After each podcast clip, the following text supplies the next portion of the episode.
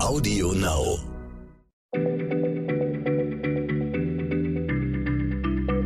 Schneller Schlau, der kurze Wissenspodcast von PM.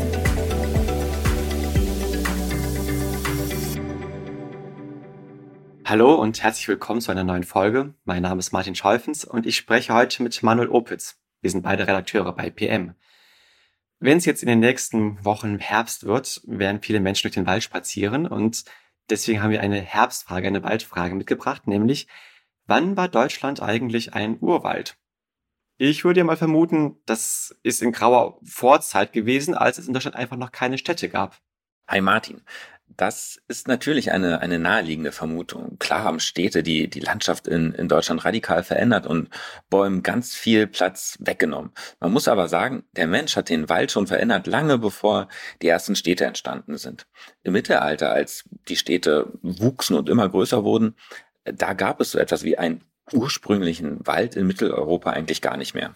Das verblüfft mich jetzt. Ich dachte immer so im Mittelalter, das ist eigentlich dann der Moment des typisch deutschen Waldes, da sind auch dann die Märchen entstanden. Deswegen hätte ich gedacht, dass es damals eigentlich noch richtigen Urwald gab.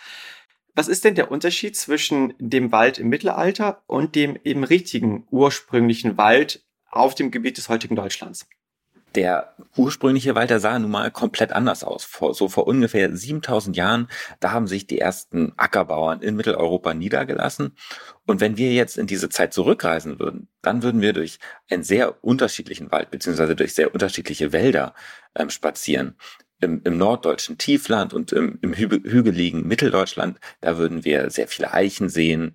In der Eifel würden wir vor allem Linden sehen, im, im Südwesten Weißtannen, im Alpenvorland, Ulm, im Harz, Fichten. Das war also eine wahnsinnige Bandbreite an Bäumen. Das finde ich großartig mir vorzustellen, dass jede Region ihren eigenen typischen Bäume hatte und es einfach so vielfältig war. Aber nun sind 7000 Jahre ja schon sehr lange her. Woher will man denn wissen, was damals für Bäume wuchsen? Ja, man kann die Entwicklung der Wälder über sogenannte pollenanalytische Untersuchungen äh, ganz gut nachvollziehen. Die Pollenkörner von Pflanzen, also auch die von Bäumen, die können über Jahrtausende konserviert werden, wenn sie luftdicht in Sedimenten eingebettet sind.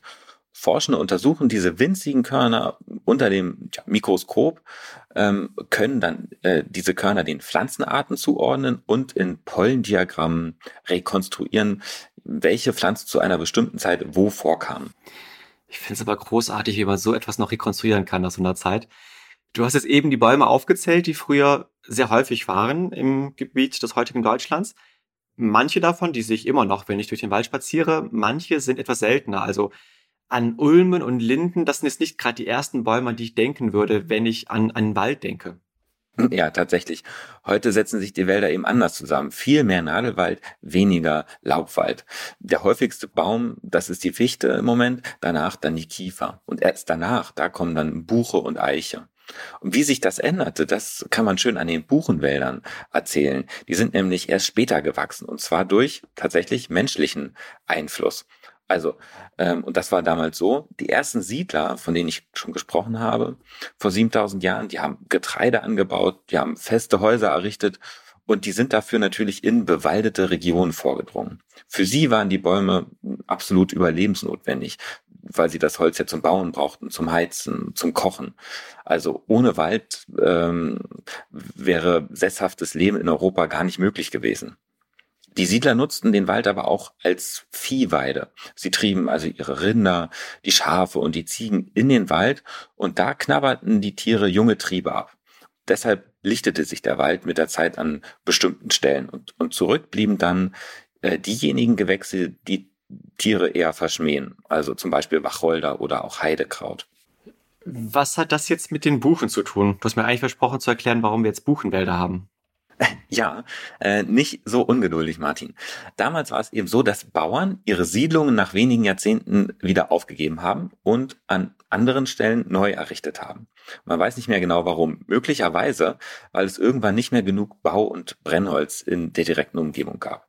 Jedenfalls eroberte der Wald die verlassenen Siedlungen zurück. So, und jetzt wird's richtig interessant. Dieser Wald, der wuchs nicht in seiner ursprünglichen Form. Statt Ulmen äh, gediehen auf den brachliegenden Höfen in Mitteleuropa viele Rotbuchen. In Nordwestdeutschland auch Eichen in den alten Mischwälder aus Buchen, Tannen und Fichten. Äh, vor allem die Buchen, die hatten einen ziemlichen Vorteil. Die sind nämlich ziemlich dominant. Einmal gewachsen, da beschatten die einfach alles unter sich und lassen den Eichen und Ulmen wenig Platz. Das heißt, schon in der Antike, zur Zeit also der, der Römer und auch der Germanen, da war der Wald im heutigen Deutschland schon nicht mehr richtig naturbelassen. Deshalb sprechen Biologinnen und Biologen auch von einer sogenannten Natur aus zweiter Hand. Eigentlich war mir Buchen bislang sehr sympathisch, aber ich wusste gar nicht, dass sie so bossy sind und dass sie alle anderen Bäume wegdrücken. Das ist gar nicht so sympathisch, finde ich.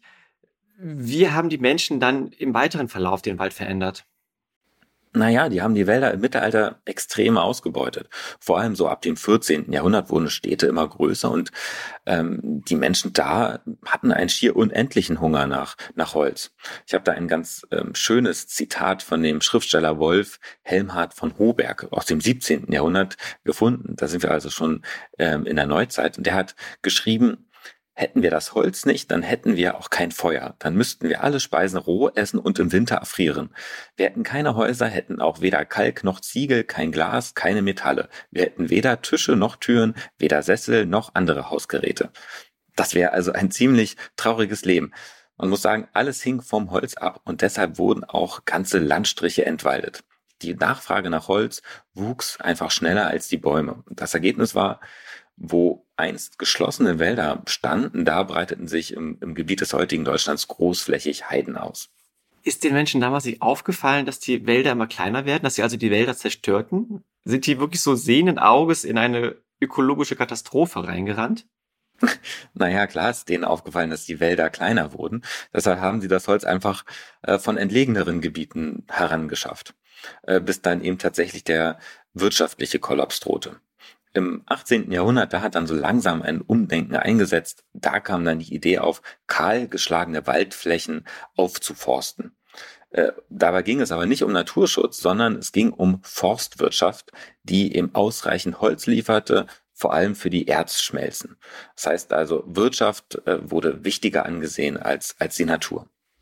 Was für Bäume haben die denn damals angelegt, diese Förster? Also was für eine Art von Wälder? Ich habe so ein bisschen die Vermutung, du hast eben gesagt, Fichte ist der häufigste Baum in Deutschland, Kiefer, äh, in den Wäldern, in den deutschen Wäldern, Kiefer der zweitwichtigste Baum. Ist das vielleicht jetzt der Moment, wo die beiden jetzt auf die Bühne treten? Ja, genau. Das ist äh, genau die richtige Vermutung, Martin.